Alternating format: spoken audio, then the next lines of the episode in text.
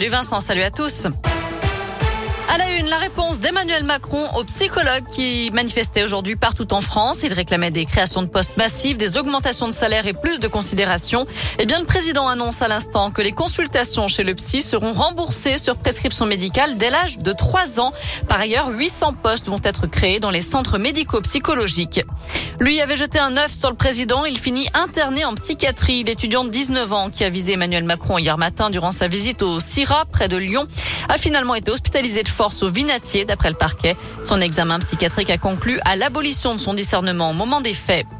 Bientôt du nouveau dans les écoles primaires. Jean-Michel Blanquer l'a annoncé ce matin. Un nouveau protocole sanitaire va débuter sans doute dès la semaine prochaine dans une dizaine de départements, Gaël Berger. Alors concrètement, à chaque fois qu'il y aura un cas positif, la classe sera testée et seuls les cas positifs seront ensuite renvoyés à la maison. Jusqu'à présent, le protocole prévoit qu'au moindre cas détecté, toute la classe soit fermée et les élèves placés à l'isolement. Notez qu'avec cette expérimentation, si des parents refusent le test, l'enfant sera considéré comme positif et devra donc rester isolé. Alors on ne connaît pas encore la liste des départements concernés, mais Jean-Michel Blanquer l'annonce, ils seront variés, pas seulement ceux où le taux d'incidence est faible, car le gouvernement veut comparer l'efficacité de cette mesure selon les Par ailleurs, le nombre de classes actuellement fermées en raison de l'épidémie est descendu en dessous des 2000, alors qu'un pic avait été atteint aux alentours de 3500.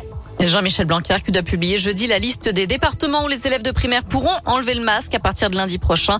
Ce seront les départements où le taux d'incidence est en dessous des 50 cas pour 100 000 habitants pendant 5 jours. C'est le cas par exemple en ce moment en Isère. Il savoure sa victoire et ramène son trophée à la maison. Le chef lyonnais David Tissot a remporté hier le Bocuse d'Or, considéré comme la Coupe du Monde de la gastronomie. Il a donc été accueilli en grande pompe par une aide d'honneur ce matin à l'auberge Bocuse de Collonges, qu'il a vu grandir et évoluer dans le métier. David Tissot exerce à présent au restaurant d'application de l'Institut Paul Bocuse à Écully. Il sera reçu ce soir par le maire de Lyon, Grégory Doucet, à l'Hôtel de Ville. Dans le reste de l'actu, on connaîtra ce soir le nom du candidat écologiste à la présidentielle 2022. Le second tour de la primaire opposait Yannick Jadot à Sandrine Rousseau. 120 000 personnes ont voté. 16 personnes blessées dans une explosion en Suède. Un immeuble de Göteborg a été ravagé par les flammes aujourd'hui. Il pourrait s'agir d'un acte criminel sur fond de règlement de compte mafieux. Du foot à suivre ce soir avec la Ligue des Champions. Le PSG reçoit Manchester City à 21h au Parc des Princes. Enfin, avis aux fans de rugby, 250 000 billets sont à nouveau mis en vente aujourd'hui pour la prochaine Coupe du Monde de rugby. Ce sera en France dans deux ans, notamment à l'OL Stadium de Dessine.